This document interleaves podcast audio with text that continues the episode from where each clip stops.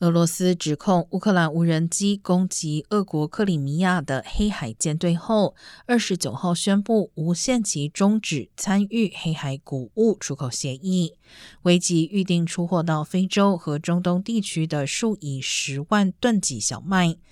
同时，乌克兰对欧洲玉米出口恐在滑降，可能加深全球粮食危机。